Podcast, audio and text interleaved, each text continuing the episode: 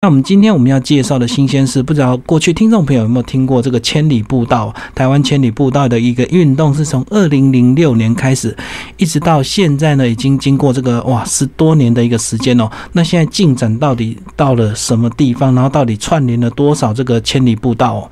那我们今天非常高兴邀请到这个台湾千里步道协会的这个执行长周胜兴周执行长，同时呢，他现在也在永和社大服务哦。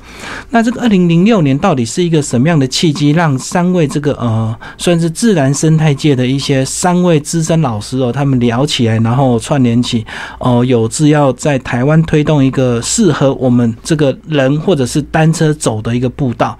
那我们今天非常高兴邀请到我们的执行长周胜兴，哎，周执行长好，金明主持人好，还有听众朋友们，大家午安。好，那执行长呢？刚刚丢了给我好多问题。一开始我们就要先讲那个二零零六年那三个老师他们在聊什么？是，其实为什么是二零零六年？没有一个特别说就选在那一年要启动。不过倒是在他的前一年，就二零零五年，就是呃发起人之一的黄武雄教授，因为他有感于他。这个年轻的时代呢，看到过的台湾的美丽的这些地方一点一滴的消失，所以他很着急，因为他喜欢在焦山山里头走路，他觉得这个水银灯太亮了，这个萤火虫不见了，然后除草机又到处在喷洒，所以他就写了一篇文章，叫做《梦想一条环岛的千里步道》。是文章大概只有两千五百个字左右，短短的两个 A 四而已。那这篇文章，他就我好朋友们就透过 email，那时候还没有赖，也没有其他，大家转寄转寄。那大家就觉得，哎，这个梦想其实在台湾要做的话，应该不是一件难事，就是梦想一条环岛的走路跟骑单车，又可以看到台湾美景的这样的一条路。是，所以呃，后来那他自己觉得，他如果一个人来邀请大家。来参与可能势单力薄，所以就找了呃小野老师跟徐元修老师加黄虎雄教授三个人，所以他们就在二零零六年的时候一月过年前，他们就三巨头就见面了。嗯哼，那我正好是就是帮忙把这三个人时间敲定的那个人。嗯，那所以他们就想说，哎，既然那他们三个都很很认同这个想法，所以就说那我们就来看看有谁想做这件事，我们就一起来完成。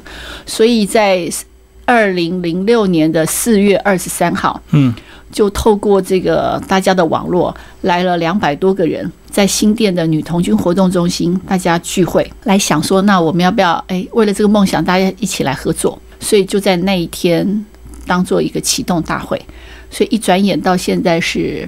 十二年，对不对？进入第十二年。对，嗯，第十二年。那今天我们主要介绍是这个呃，其中的你们现在其实出了非常多的书了。那其中有一本呢是《千里步道环岛慢行》哦，这是算你们的这个第二本书，然后是由新自然主义出版。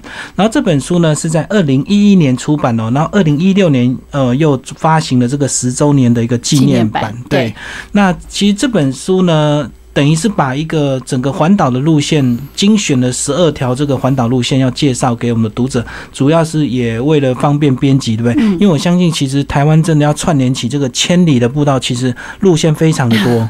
是应该这样说，所以零六年发起之后，就大家就开始串联啦。那个串联不是去叫政府新开一条路，而是把大家都觉得自己故乡或你生活中觉得最美的那条路提供出来。是，然后我们再透过这个 Google 的地图把它串接，然后当然。中间会去试走，会去看看看，然后呢，周边也一定要，只是走路很无趣，一定要有故事。是，所以我们在选路线的时候，它的故事很重要。所以当地的文史团体啊，登山这个呃布洛克等等都加进来，一起把这个路线提供。嗯，所以在为什么是这本书是在二零一一年出版？呃，是因为我们在二零一零年的时候。头尾五年就把这个路线串出来了，就是靠比较靠山，比较靠海，还有江南平原的平原线，总计是三千公里这么长。那路线出来以后，嗯，如果只是在网络的地图上，很可惜嘛。所以我们那时候就办了一个活动，叫做呃千里步道的环岛协奏曲。什么叫协奏曲呢？就是每一个人走一段，那我们大家用接力方式把它走完。所以这本书也是用这样的。逻辑来想，所以山线呢，就是走路的山线，我们一千两百公里就把它分成十段，嗯，每一段大概一百二十到一百五十公里不等。那这每大概一百二十到一百五十公里，就用七天六夜来走。是，所以我们当时就招募了十个队伍，十组就对，对，十个组，它可以是个人，也可以学校，可以大学，呃，只要你自主一个团体，你想认哪一段，你就去把它走完，嗯，然后回报我们这个路线的讯息，然后做分享。那我们就补贴一些车马费跟午餐费，让他们去走。所以那一年就完成了环岛协奏曲。那环岛协奏曲的这十段走路路线，我们就把它编辑成这本书。嗯嗯，所以这本书呢，其实也不叫精选，应该是说我们把走路的一千两百公里切成十个篇章。那每一篇章呢，我们就介绍你可以怎么走，然后中间住在哪里、吃哪里、看什么东西，什么东西是最特别的，你一定要不不能错过的。所以这本书等于是啊，你们这个千里步道协会的第一次大规模的试走活动，对不对？对，然后就是邀请这个，因为其实环岛这个这么漫长，真的用走了，其实如果一组人来走太辛苦了，所以你就把它切割，也是让更多人参与。而且其实走到哪一条路线，都有当地的文史工作者一些，或者是环境的一些协会，对对，一起来参与，然后陪走，然后告诉这些呃试走的一些当地的一个故事，这样子。是。所以其实这本书很精彩的地方，就是说你如果真的要按这本书直接去走的话，也是可以的。是，没错。所以里头会有刚刚讲会有一个大概的路线图，那也会有呃这个在走路的时候资源的这个系统。刚刚说吃啊住啊看什么，所以我们曾经在路上就看到有人带着这本书去走路，边走边看。他们就说这本书太重了，就是因为你真的要，如果你是一个全程行者，你想一次走完，刚刚想说一七天六夜嘛时段，所以差不多要七十天，所以等于是将近两个半月。所以这件事呢，就真的有人带着他走路的时候，就会觉得很重。对，而且如果真的要走，一般上班族可能也没有办法。是，那学生可能要利用两个月的暑假时间，然后真的硬邦邦的去走完，真的是蛮硬的。主持人说的就是学生，他就是暑假去走。嗯嗯嗯。那其实这几年呢，这个我相信你们路线一直一定会有这个整个风潮带起来之后，会一定会有人一直提供他们当地呃社区的一些路线给你们。所以其实你们路线是一直在增加中，对不对？是，呃，事实上在串联这个路网的时候，黄武雄老师就。提出一个概念，这个环岛路线有一点像是一串珍珠项链。嗯，那每一颗珍珠都是在地的特色亮点。那事实上呢，它也像一个鱼骨头，所以你透过主干线还可以连线到支线。支线，嗯，所以就算你没有在，譬如说，嗯，如果你是在哦，我们路线会经过鹿港，好了。可是你可能在鹿港旁边的居落没有经过你的乡村，可是你那里很漂亮，还是会有地区性的支线可以连到那里。嗯嗯。所以就看这个呃步行跟骑单车人想要怎么样停留。所以我们当然也不是鼓励说你一定要一次七十几天去走。是，所以后来也许之后我们还会介绍，比如说我们第二本书就会变成到农渔村住一晚，我们就鼓励定点慢速深度。对。这本书里头呢，环岛慢行这本书有八十八个社区点。那如果你这个社区点只是去听个导览、吃个午餐或住一个晚上就离开，有时候难免会有太匆忙的感觉。对，因为你可能无法接触当地的这个呃黄昏，或者是这个深夜的那种宁静，或者是清晨，无法感受到。没错，没错。所以我们会鼓励说，你可以在一个定点，你可以至少住一个晚上。你知道他的晨昏啊，你知道是是是，你可以到他的街弄去去慢行，然后你可以吃吃到最在地的东西，看到在地的产业，这都是旅行里头最感动人的部分，而不是只是赶速度去走路而已。那等于那个那个是呃，你们在这本书《环岛慢行》的后面那一本哦，我们在后续的节目也会找时间来帮听众朋友介绍。那我们今天主要就是以《千里步道环岛慢行》这本书来介绍，二零一一年出版，然后二零一六年又发行的十周年纪念版哦。呃，台湾千里步道协会所规划。那我们邀请到是呃周胜兴执行长哦。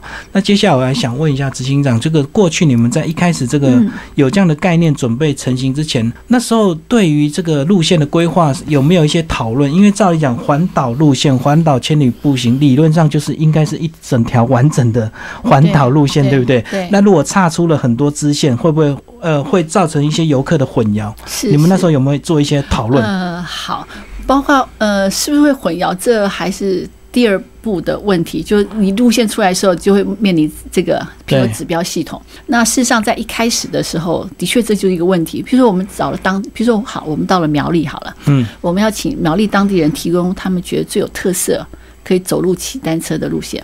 那他们首先就跟我说：“哎，在苗栗，苗栗一定要走路，连单车呢都可以不用骑。为什么呢？因为苗栗多山，因为它是在客家的骑单车反而更累，因为要上坡下坡山。他们就说，对，第一他们会觉得，哎，走在山里头，山径有很多古道，然后客家人过去，譬如说，嗯，运这个挑茶、或者蛋，或者这样子，对对对，都会有他们聚落跟聚落中间的这个连接道。那这些古道，譬如说像明凤山古道啊、呼雨等等，呃，什么水在下，它有很多历史，所以那时候他们就会建议说，哎，他们就会问一个问题，说这个我们要推荐路线有没有什么原则？嗯嗯，所以我们就会具体提出几个原则，譬如说，呃，要尽量避开汽机车的大马路，不要争道。嗯，对。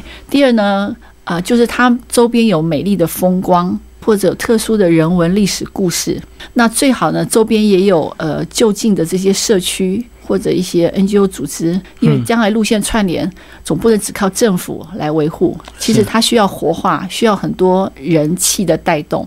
那事实上，千里步道做的不只是环境运动，我们也希望透过步道的串联，把这个青年不仅可以留乡返乡，嗯哼，嗯，而且可以带动这些呃在地的经济产业。所以它当然还包括文化的传承。那有些路线会经过原住民的部落，那部落里头呢，当然就会有原住民的议题也可以融入。是，所以它其实非常多面向。所以一开始在找路的时候，就会碰到这个问题。那我记得有一次我在花莲找路，我是花莲人。但是我自己要去找那个避开台九线大马路的这个小路，譬如说往南，譬如说到了凤林啊、光复，我还是要问当地人。我记得有一次我到快到凤林的时候，我就问了一个小聚落人：“你们知道有没有什么比较小的路可以往南走吗？”嗯哼，那每一个人都指同一个方向，就是台九线。我要不断的解释说：“我不，我不要台九线，因为台九线车太多了。”是。那后来我问到一个太太，她非常慎重的就把她摩托车停下来。然后把她的安全帽推开，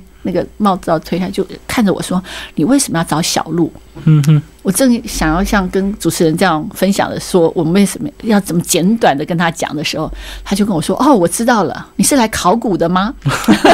是 我第一次知道，原来找一条小路，不要大马路，是这么不符合时代的潮流。嗯哼，因为大家都是要走快速的大的马路，如果你不是要去找大马路，而是要找一个比较。偏僻的、有特色的小路，人家会觉得你很奇怪。嗯嗯。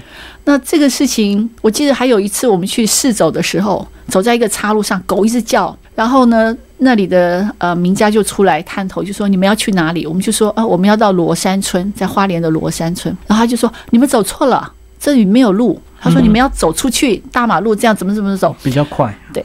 那我们就一直跟他说哦，我们不是要大大马路，我们走这条路一样可以去。他就说：“我告诉你，我这嫁来这里二十几年，这里没有路的，前面就没有路了。”他这样讲，我也有点担心，因为是在地的东华大学的学生带我们走那条路，因为他这是他们提供的路线。是，我就回头问大学生说：“这个太太住在这里二十几年，他说前面连走路的路都没有。”哎。结果那个学生说不，他们昨天才来看过，他确定有路。是，所以我就问那个太太说：“那你要不要跟我一起走？”那我现在了解那个太太的想法，对路有一种刻板印象。我说：“你要不要跟我们走？马路的路才是路。”嗯，对。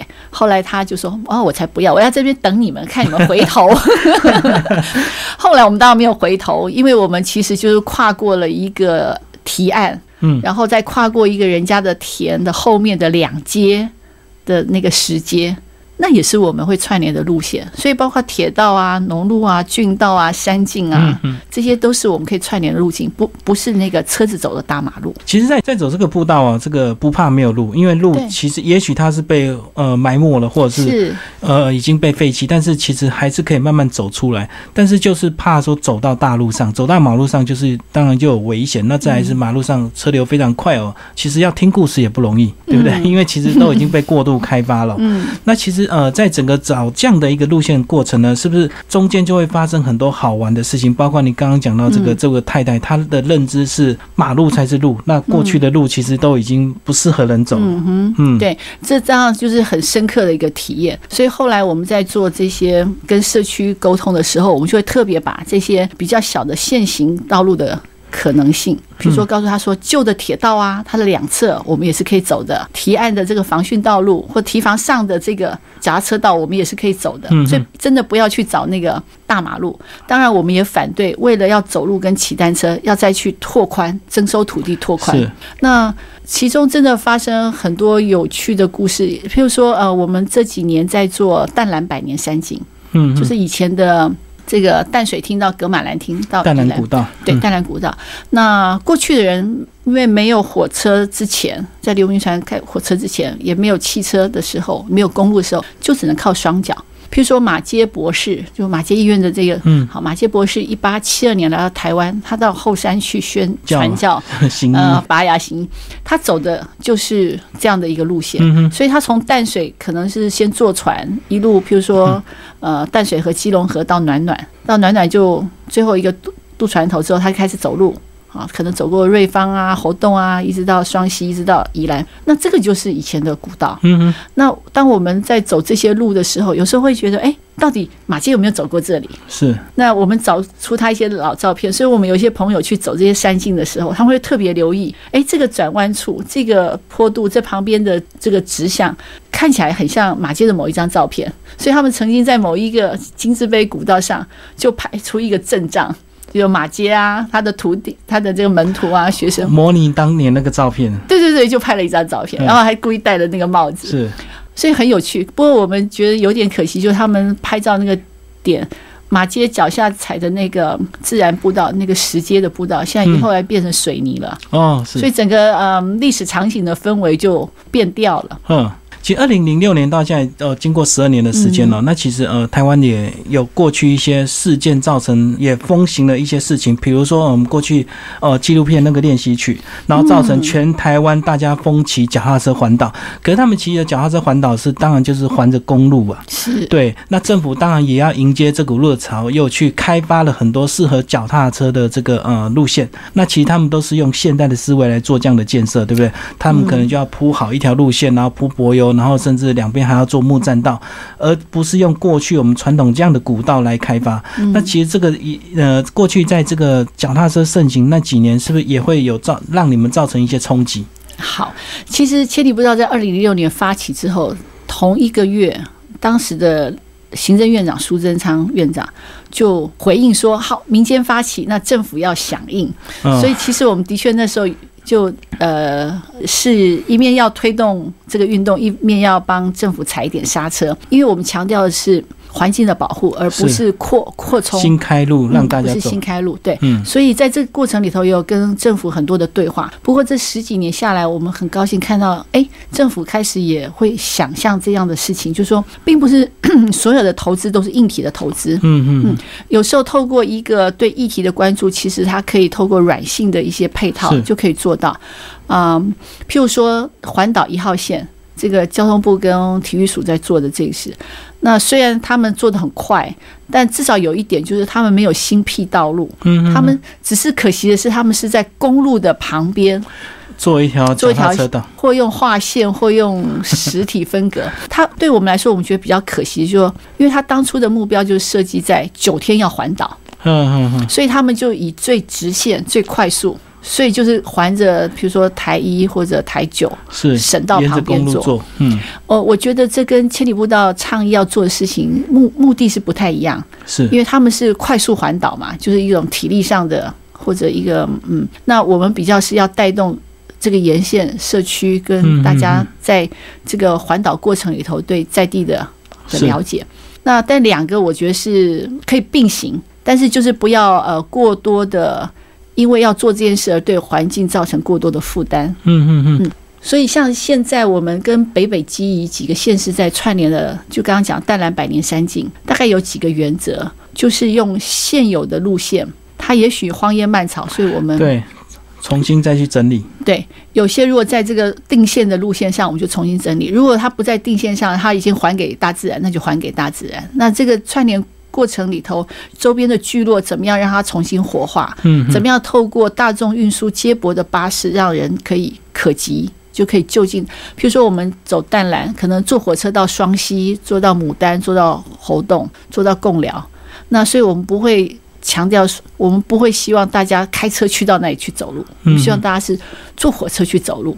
所以你可以甲地去，乙地回。是，嗯，因为如果你开车去，你还要另外一个人在乙地等你，然后把你送回来乙甲地，要不然你就要折返走，哇，真的很辛苦。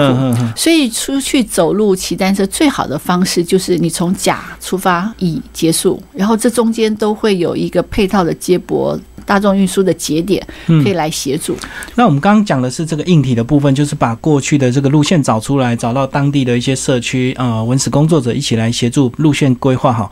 那我觉得另外一个问题就是那软体的部分，就是说我们怎么样？假如说真的有游客买了你们的书，然后他试着去走，然后走到当当地，如果他想要问一些事情，或者是他想要找人介绍，那社区的态度就非常的重要，因为游客去走并不一定会带动消费嘛。如果以实际来讲，对你没有。花钱，我干嘛还要跟你讲这么多故事？那你们在这个呃软体上，这跟这个整个社区部落的一些沟通，你们觉得他们都是很热情来接受这样的一个千里步道吗？好，我们当然不能呃很很这个粉饰太平，说所有的，比如说社书里头八十八个社区点都。都非常的热情主动，或者把这个刚刚讲慢速的生态旅游的这个当做他们在地经济产业很重要的一环。但是这几年我们真的看到很多很多部落跟社区，他们是需要用这样的方式才能够引入更多的人潮跟钱潮。是是，过去会觉得钱潮都要由车潮来，那现在大家比较知道车潮不一定会带来钱潮，因为他车子开很快，来来去去，他可能上个厕所吃完面就走了。可是来这边。走路经过的人，他的停留时间会比较长。比如说，他可能会听解说，他会住下来，他会买一个伴手礼，或者，所以呃，这几年我们在串联路网完成之后，其实花了很大力气在做社区的培力跟生态旅游的推动，乃至于到目前，我们也推动这个所所谓的手作步道工作假期。哦，是是是，甚甚至你呃，譬如说这十一、十二月，我们就譬如说在屏东台二十四线的沿线的一个大武部落，那。三天两夜的活动，或者我们在苗栗的天狗部落，也是三天两夜活动，就招募一批参与者，他们就住在那里三天两夜哦，住在一个点，那听那里的故事，吃那里的风味餐，然后从中间有一个小一天呢，帮社区做一些社区服务，是，比如说去修修他们的古道，以前他们的列径啊，或者他们现在还会再用到的这社区的步道，然后做一些分享，然后可以停留在那里，等于。住了两个晚上，嗯哼，所以透过这样的工作假期，其实就可以把很多比较偏乡的地方，而且它不是现在时下的一般观光景点，可以让更多人知道。所以这几年，呃，参与这样的一些社区跟部落是越来越多。嗯哼，那当然，政府在这里也做了很多的推动，比如说林业务局有社区林业，也鼓励他们做这样的事情。是以前可能做了很多什么山径的入口意向这种硬体，现在可能就是把它转换成一个软体，怎么样培养在地的解说员，怎么样把社区公班带出来，怎么样编一个呃，应该说拟出一个符合社区特色的一个社区的导览的动线。嗯哼，那配套就会有峰会餐要怎么做啊，在哪里用餐？所以这这三年，我们譬如说在宜兰的南澳乡，那我们跟宜兰县政府的原民原民所，还有罗东领馆处，跟南澳的包括金岳、金阳、东岳、朝阳这四个社区部落，那将来可能还会包括五塔等等。嗯哼，那他们就跨社区跟部落。把这个游程定出来，比如说三天两夜，自己规划路线就对。嗯，所以社区之间就自己规划路线，然后我到你这个社区可以做什么 DIY，到那边可以做什么，这个可以带什么伴手礼，到那边吃什么，然后听什么故事导览。所以每个社区可能半天到一天，嗯哼，那但是五个社区就可以串出不同的游程。是，所以这样就是借由这个千里步道的一个规划，串联起整个社区，然后同时呢，也是呃，社区跟这个游客共享双赢的一个局面。就是其实你到当地呢，呃，你可以适当付一些费用，或者是透过住民宿，或者是享用他们的风味餐，然后我们他来，他们这些社区的来提供一些更深度的一个导览跟介绍。那其实，但是这个是需要一些时间，一开始可能他们还看不到这些愿景，所以可能一开始的配合度会稍微并不是那么够，对不对？对。刚开始的时候，他们带着而且或者是嫌麻烦呢，疑惑的眼光，就说我们这个地方有有人曾经有社区这样说：如果你来两小时，可能还觉得好玩；可是如果你要住在我们这里，到了晚上，所有人都会觉得我们这个地方怎么住得下去？就曾经有人说，我们这是鸟不生蛋。到了晚上，没有夜市，没有电动，嗯，不晓得你来这边干嘛去？对对对。然后他们说，他们的民宿也没有那个真的那种五星级的民宿，他们就觉得不可能有人要住在这里。嗯哼。所以我们会鼓励他们。后来他们就发觉，哎，社区里头有庙宇庆典时候会有南管啊。特殊节日这样，他们就找南管的这些老人家出来演奏给大家听。哎，平常他们不觉得这个是可以吸引别人，啊，那甚至参加人就会觉得哇，可以在这里听到乡下一群老人家演奏南管给他们听。所以其实大家很喜欢那里，虽然那个住宿环境是大通铺，是，可是大家还是觉得哎，很有台湾农村那种早期很淳朴的那种氛围还存在。那反而是最感动人的东西。对，因为游客如果会选这样的一个旅行方式，他可能要的是呃去听一些故事，或者是享受在地特色，他并不是要真的所谓的五星级的服务或者是五星级饭店了哈。那其实这几年呢，这个台湾又非常盛行这个呃家庭露营，所以露营的方式也这个在台湾各地蓬勃。这个台湾可能有几百家、几千家这个露营场哦。那不管是违法这个合法的，其实到处都有，整个山头。那以这个。呃，千里步道协会的这样的观点，你会不会这个看到这样的呃整个露营蓬勃发展，会有些隐忧？那甚至呢，也觉得说啊，为什么千里步道没有办法造成全民运动这样，反而大家全民去封露营这样？好。呃，讲到露营这个课题，的确是比较复杂一点。那我我觉得还是应该先肯定大家喜欢亲近山林这样的一个来自于作为一个人类想要回归自然的这样的期望。就是因为你搭了一顶帐篷，你就被这个群山拥抱，或者就在河边。但这里头可能要想到的几个面向是这样，就是说我们作为一个享用这个环境的一个消费者，如果只是这样的话，我们其实会对于这个环境所给予我们的这些体验，其实我们的付出是不对等的。我们没有回馈就对，对你，你去享用这个群山环绕这个干净的水，然后，但是如果你没有考虑到环境的面向，你你只想到我这次来很高兴，所以我走的时候，垃圾也丢在旁边，我的这些油啊污啊，就让水就流走了，甚至因为太多人聚集，所以包括厕所的使用等等。对，而且他可能会想说，我已经付了钱给这个露营场，那这些垃圾都是露营场他该去处理。所以我会建议，就如果你去的话，呃，你可能可以先看这个露营场是不是一个合法登记，嗯，它是不是它如果在一个比较是呃敏感的地带、敏感的区域，它是不是有一些呃基本的一些环，比如说污水的处理等等，这些都是。呃，付费使用的消费者，你你需要连带负起的责任。并不是说，我不管他怎么做，反正我我付钱给他。至于他把这个水倒到哪里去啊，分辨到哪里去，垃圾怎么弄，我都不管。那是业者的良心，对不对？或者说，这块地本来就是一个山坡的保育地，可是他就把它啃平了，然后做，然后所以将来这里会有土石流或什么，我也都不管，反正我就是来消费。嗯嗯。那其实就间接助长了这些业者，他就是在不合适的地方是开疆辟土。那这就不好，所以我觉得我们既然是亲喜爱山林的人，所以我们同时也可以，呃，让这个正面的力量可以增长，而嗯，让这些投机的业者是，他只想便宜行事，然后不付任何成本，把这些成这些代价成本转嫁在大自然，而我们成为间接的这个。助力，我觉得，我想大家都不愿意这样。子怡没有想象这个假日为什么不是大家人手一本你们的这个千里步道环岛慢行，到处去找路，反而大家都窝在露营场。很现实，很现实的是因为比较便宜吧？是不是？嗯嗯，有些地方有些会私人的，呃，不合法的，还有付了钱。有些人甚至就是随地就砸营。是对，那随地砸营，真的，你只要开着一个四四轮车，你就随地。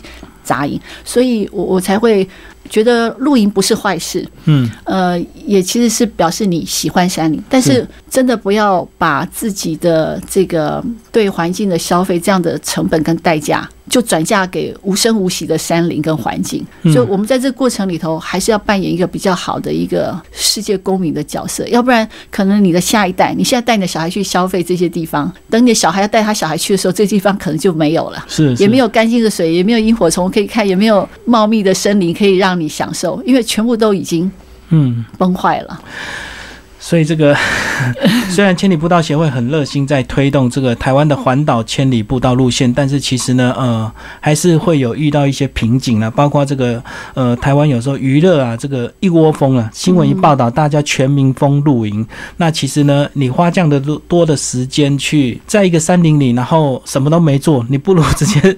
脚去走一走，直接去踩踏这个千里步道，反而能够听到更多的故事。台湾在地的欢迎大家。嗯，那其实我们今天要介绍是千里步道环岛慢行。那既然要介绍这本书哦，那 执行长也要讲了好多别的啊。对，也要跟我们聊一下这个里面的经，等于是里面环岛的十二条路线哦，来帮我们挑一两条比较特别，跟我们的听众朋友介绍。刚刚听众朋友如果有仔细听，就会听到我说，我们把这个走路的分成十段嘛，十条。另外两条呢，就是我们把靠着海线走的单车，把它定位成单车路线，分为东半岛跟西半岛，所以那也分为两个。对，十个山线跟两条海线的单车路线。对对。那最如果我要推荐大家，其实很多人看到这本书就问我说：“那我要先从哪一条走？”对，哪边开始就对。或者比较漂亮啊，比较好玩，或者比较简单等等。其实我是觉得每一条都有特色，但是如果你要问我，我嗯，好，作为一个花莲人，我会推推荐大家先去走东部，是因为我们在串联路网的时候，我们也是从。台北是顺时针走，就是从宜花东这样走，东再再走上来就对。对，因为在东部总是开发的比西部比较慢一点，而且方向也不太一样。嗯，因为西部就有很多工业啊，是制造业。那所以往东边走，加上它的环境，比如说西部可能比较多，西北是丘陵嘛，那个嘉南平原是平原。那在花东就比较是重谷地形。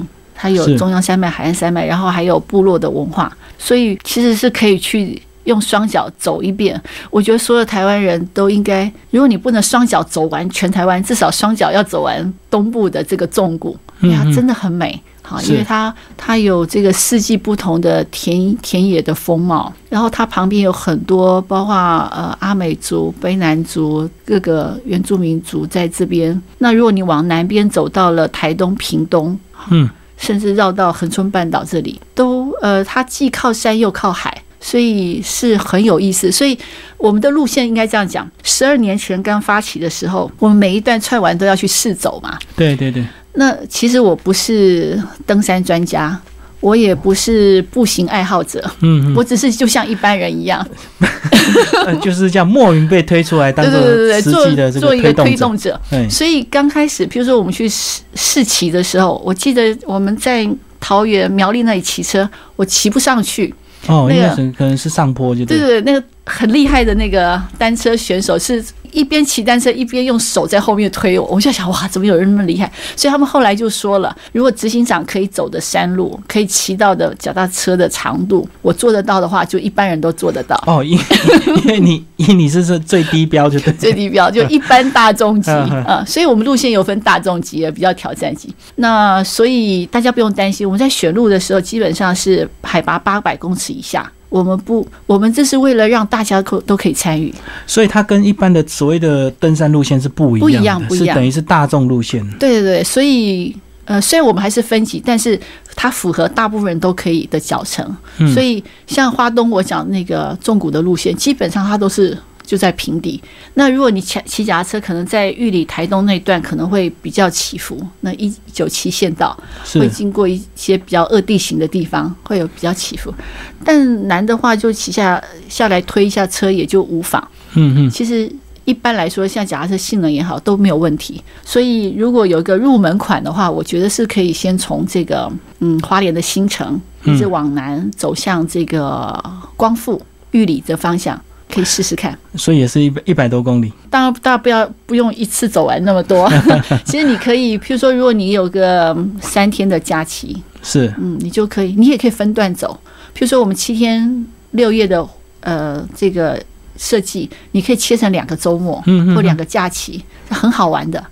刚介绍是东部的这个路线，那其实我还想请执行长特别来介绍这个西部。我觉得有一有一段是，相信如果你在走，你会。也会蛮有感伤的，就是西部这个大概彰化这一段，对不对？海岸它线吗？可能这个伴随这个六轻，然后过去可能曾经又有国光石化要把整个这个呃嗯，朝鲜带要整个把它推平，填土造路，变成开发我们的经济。那这段应该更有故事可以讲，我们的环保跟我们的这个经济发展到底怎么样平衡？这样，嗯，其实对，接下来我其实也想推荐就是西部的海岸线。嗯嗯，虽然台湾作为一个岛，然后我们是岛国之民，可是我觉得大部分的台湾人不太知道目前台湾的西部的海岸是什么样子。是也不太知道台湾的渔村长什么样子。你真的要去走过一次，你才会知道哦，原来台湾不是只有台北、高雄、台中，嗯真的有一些人就是住在出门就看得到海，然后晚上。海风会透过这个门窗会进来的地方，所以那里会有很多在地的庙宇信仰，嗯。然后会有在地产业，譬如说以前会制盐啊，对。那现在让盐田已经收了，但是他们传统产业，譬如说透过盐做的酱菜啊、酱油啊这些东西，都它的这些文化地景都生活地景都还存在。所以刚刚讲到像大城这个本来国王石化要去的这个呃海边，不过还好，因为呃石化厂没有去，他们其实也一直在推动生态旅游，嗯嗯所以你现在可以坐着这个水牛到这个潮间带。退潮的时候去科田里头，采科嗯采科，然后体验一下哦，这些科农的生活。那平常我们吃鹅啊煎在夜市里，那你可以知道，哎，这个科啊、鹅啊这些东西怎么样在这个朝鲜带里头嗯被孕育，然后怎么样采。我们有一个流程很有趣，就是呃，那那个晚餐是你要下午先工作，一大堆的鹅啊给你，然后你就要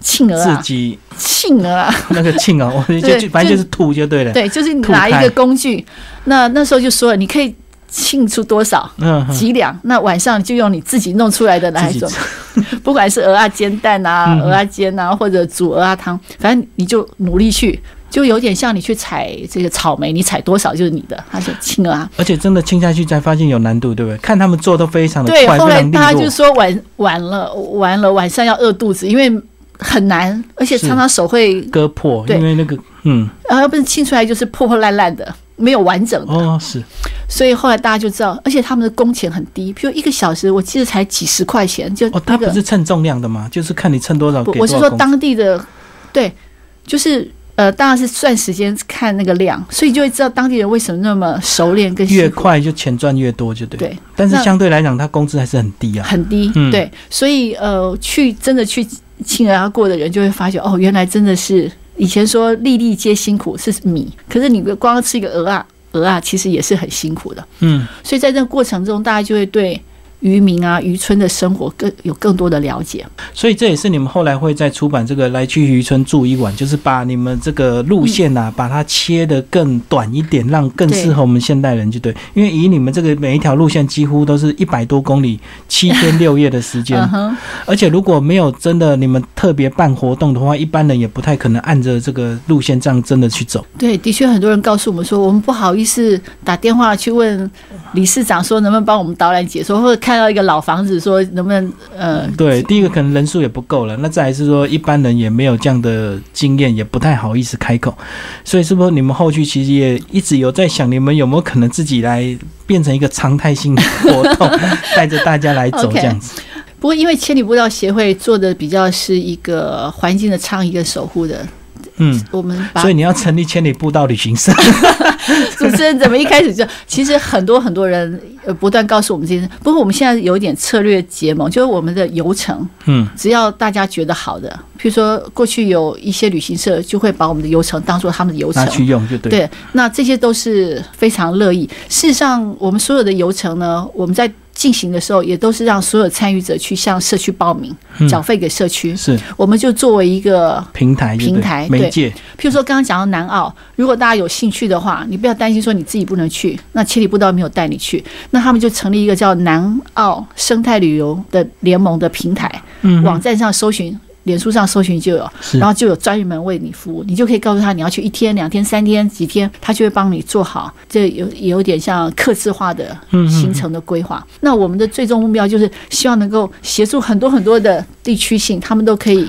独立自主这样，对，嗯这才是最最圆满的。如果嗯，等于是千里步道协会是个规划者，然后把路线规划好之后呢，就来协助社区能够独立自主，自己接受报名，自己来带行程，这样也增加当地的一个就业机会。我们的规划也不是我们自己规划，是一定要跟社区一起，我们带着他们一起，陪着他们一起来规划。对，嗯，等于他们提供他们的路线，然后你们去试走，然后彼此讨论出，帮他们宣传啊，像来节目帮忙宣传，大家知道了以后就可以去。这样哦，嗯，像千里步道协会到现在这个十二年的时间，那执行长怎么看你们自己的一个下一步？因为是一直不停的在开发更多的路线吗？还是说能够把一些当地的居民都能够拉起来？呃，因为靠一个团体其实没有办法做那么多事，是呃，要大家一起来，而且。